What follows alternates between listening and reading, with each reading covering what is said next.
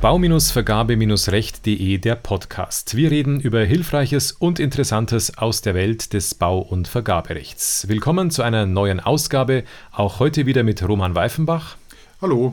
Mit Thorsten Seutz. Hallo. Und ich bin Andreas Holz. Wir sind Juristen in der öffentlichen Verwaltung und befassen uns seit vielen Jahren mit Bauvergaben und Bauverträgen. In unserer letzten Podcast-Folge ging es um die Thematik der rechtmäßigen Aufhebung einer Ausschreibung. Wer es nachlesen will, zu finden in der VOBA in Paragraph 17. Und wir haben da schon festgehalten, dass dann, wenn man die Aufhebung mit Gründen nach Paragraph 17 VOBA durchführt, eine sogenannte rechtmäßige Aufhebung vorliegt, die dann auch tatsächlich zur folgenlosen Beendigung des Vergabeverfahrens führt. Warum folgenlos? Es gibt auch eine Aufhebung des Vergabeverfahrens, ohne dass solche Gründe vorliegen, die in 17 der VBA erwähnt sind. Auch diese Aufhebung führt dazu, dass das Vergabeverfahren beendet wird. Allerdings dreht sich dann sozusagen das Karussell in Richtung Bieter. Der hat nämlich dann die Möglichkeit, unter Umständen Schadensersatz zu verlangen. Genau diese Thematik der rechtswidrigen Aufhebung, wie sie so schön heißt, wollen wir heute mal besprechen. Und ich würde, bevor ich gleich an euch weitergebe, einen ganz kurzen Fall mal schildern, der es auch wirklich schnell erzählt. Einfach so zur Einstimmung. Der Fall spielte in der Zeit der ersten großen Flüchtlingswelle in Deutschland, 2015, 2016 war das, als eine Gemeinde eine Flüchtlingsunterkunft errichten wollte. Sie hat das Bauvorhaben dann ausgeschrieben. Die Klägerin in diesem Verfahren dann reichte das preiswerteste Angebot auch ein und dann kam es damals dazu, dass die sogenannte Balkanroute plötzlich geschlossen wurde und die Gemeinde war sich unsicher, ob überhaupt noch Bedarf da ist, eine solche Flüchtlingsunterkunft zu bauen. Sie hat dann zunächst die Baufirma gebeten, die Bindefrist zu verlängern und das hat sich dann einige Monate hingezogen und irgendwann mal war dann auch keine Bindefristverlängerung mehr gewünscht und dann hat sich die Gemeinde gedacht, okay, dann hebe ich jetzt das Vergabeverfahren einfach mal auf, denn die Baumaßnahme, die brauche ich jetzt nicht mehr. Interessant an diesem Fall, es ging dann später weiter, nämlich etwa ein halbes Jahr Danach stellte sich heraus, dass tatsächlich noch Bedarf bestand, eine solche Flüchtlingsunterkunft zu bauen. Und dann hat die Gemeinde eben nochmal ausgeschrieben und hat dann auch den Zuschlag am Ende erteilt. Und zwar nicht mehr an den Mindestbieter im zunächst aufgehobenen Verfahren, sondern an einen anderen, der zwar auch im ersten Verfahren beteiligt war, aber eben nicht das günstigste Angebot abgegeben hatte. Der Bieter aus dem ersten Verfahren hat sich gedacht, da stimmt doch was nicht, ich klage jetzt mal auf Schadensersatz und zwar auf entgangenen Gewinn. So viel kann man schon mal sagen. Ja, Roman, was würden wir zunächst mal mit diesem Fall eigentlich anfangen? Naja, ich finde es ganz spannend, denn als allererstes würde ich jetzt mal für die Aufhebung natürlich nach einem Grund im 17 EU suchen. Du hast jetzt schon äh, deutlich ausgeführt, dass wir ja heute eigentlich von der rechtswidrigen Aufhebung sprechen.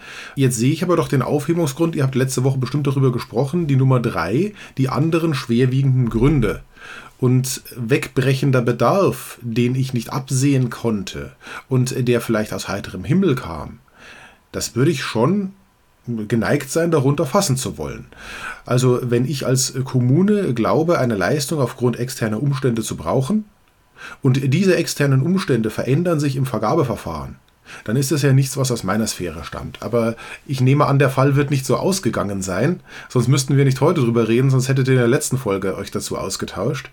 Das heißt, wir sind doch höchstwahrscheinlich in der nicht rechtmäßigen Aufhebung und da möchte ich vielleicht jetzt erstmal nochmal in aller Deutlichkeit vorwegschicken, die ist natürlich trotzdem wirksam.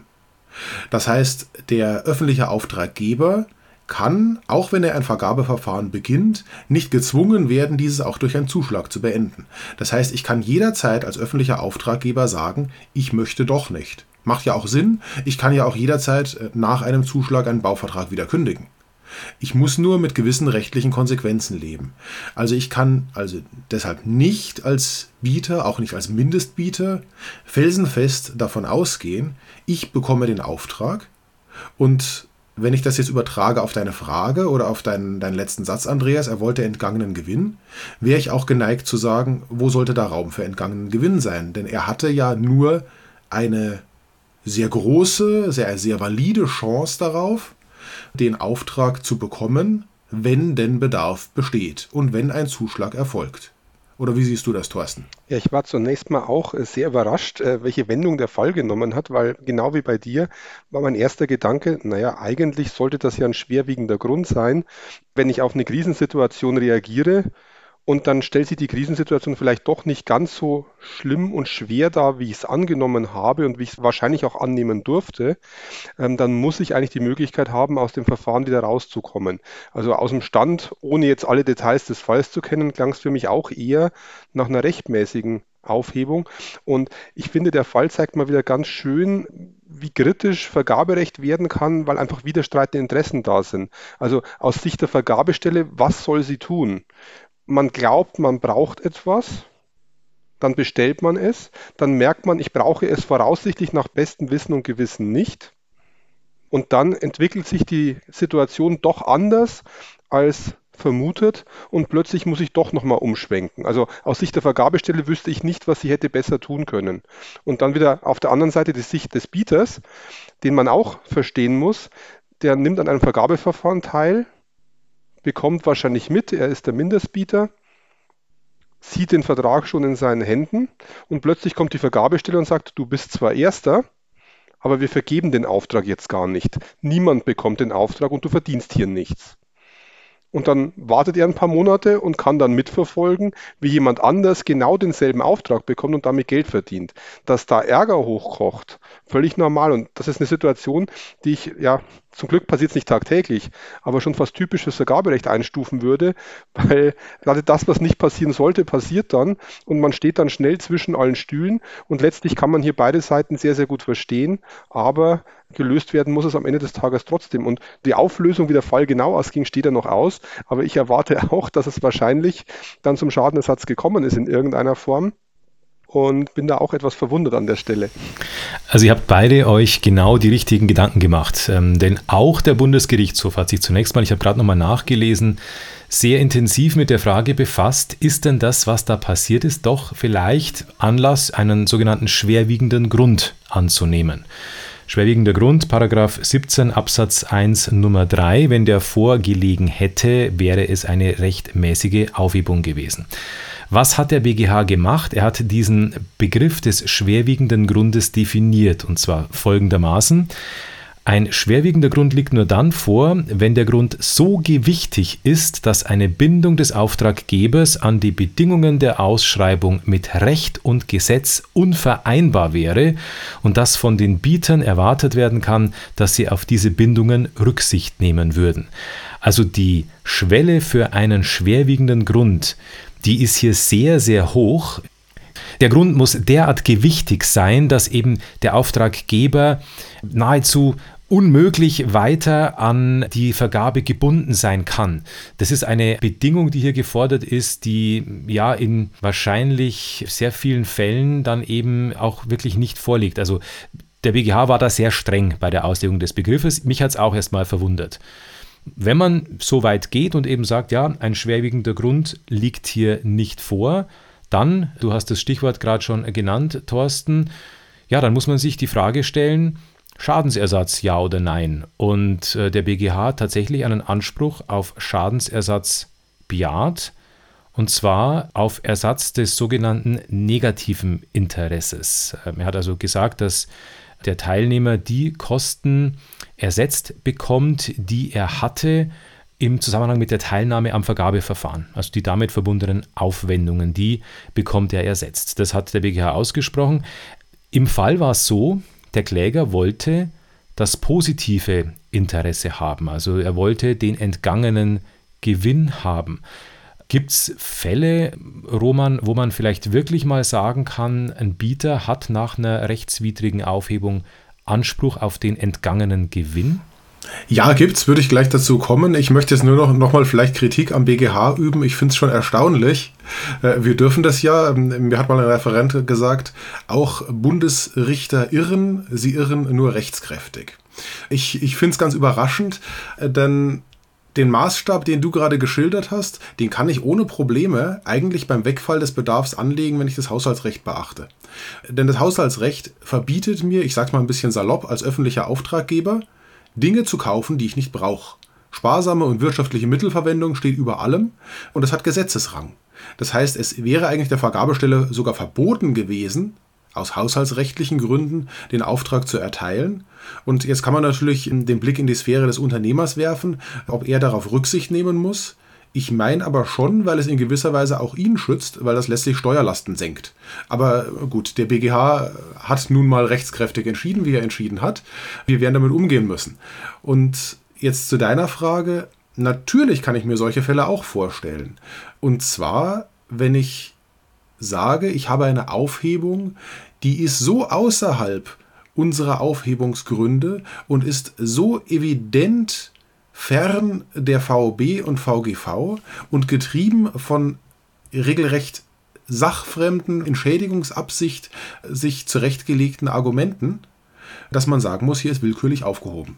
Hier ist bewusst aufgehoben, um jemanden loszuwerden. Also zum Beispiel, ich verändere jetzt mal den Fall, den du hattest.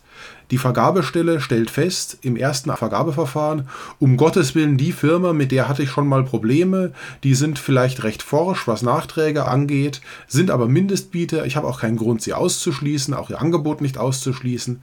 Da hebe ich doch einfach auf. Obwohl ich weiß, ich brauch's. Und es sieht ein bisschen so aus, wenn man wenige Monate später natürlich die gleiche Leistung wieder ausschreibt.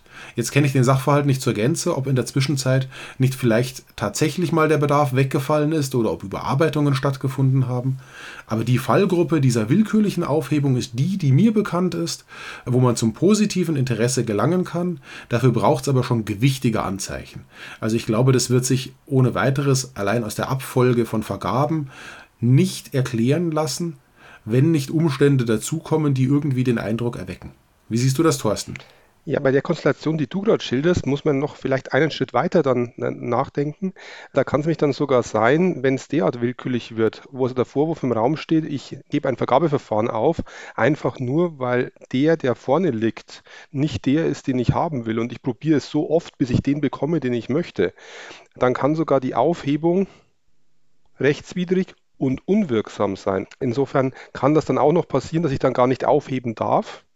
Mit der lustigen Rechtsfrage, dass dann im Endeffekt der Vergabestelle nichts anderes übrig bleibt, als eigentlich den Zuschlag zu erteilen, obwohl man im Vergaberecht ja immer sagt, einen Anspruch auf Zuschlag gibt es nicht. Das ist eine ganz andere Fragestellung. Was man vielleicht noch ergänzen kann beim Schadenersatz ist, dass natürlich ein positives Interesse dann in Betracht kommt, wenn ein Bieter nachweisen kann, dass er bei Fortsetzung des Verfahrens den Zuschlag bekommen hätte. Das klingt theoretisch ja noch verhältnismäßig einfach, in der Praxis unfassbar schwierig, weil der Bieter muss dann wirklich den positiven Nachweis führen, er wäre erster gewesen, er hätte gewonnen. Zunächst mal hätte nicht ausgeschlossen werden müssen und dann wäre er auch vor allen anderen gelegen. Gerade dann, wenn Wertungskriterien anzusetzen sind, ist der Nachweis eigentlich kaum vorab zu führen, wenn die Wertung noch gar nicht abgeschlossen ist. Aber selbst wenn er in einer Vergabe, die nur nach Preis geht, der billigste war, stecken da noch unfassbar viele Tücken drin. Also das ist ein theoretisches Konstrukt, das auch von Firmen immer mal wieder gefordert wird, aber dass es dann wirklich zu bezahlen ist, sollte wirklich der ganz große Ausnahmefall sein und deswegen verbleibt es dann meistens bei dem negativen Interesse.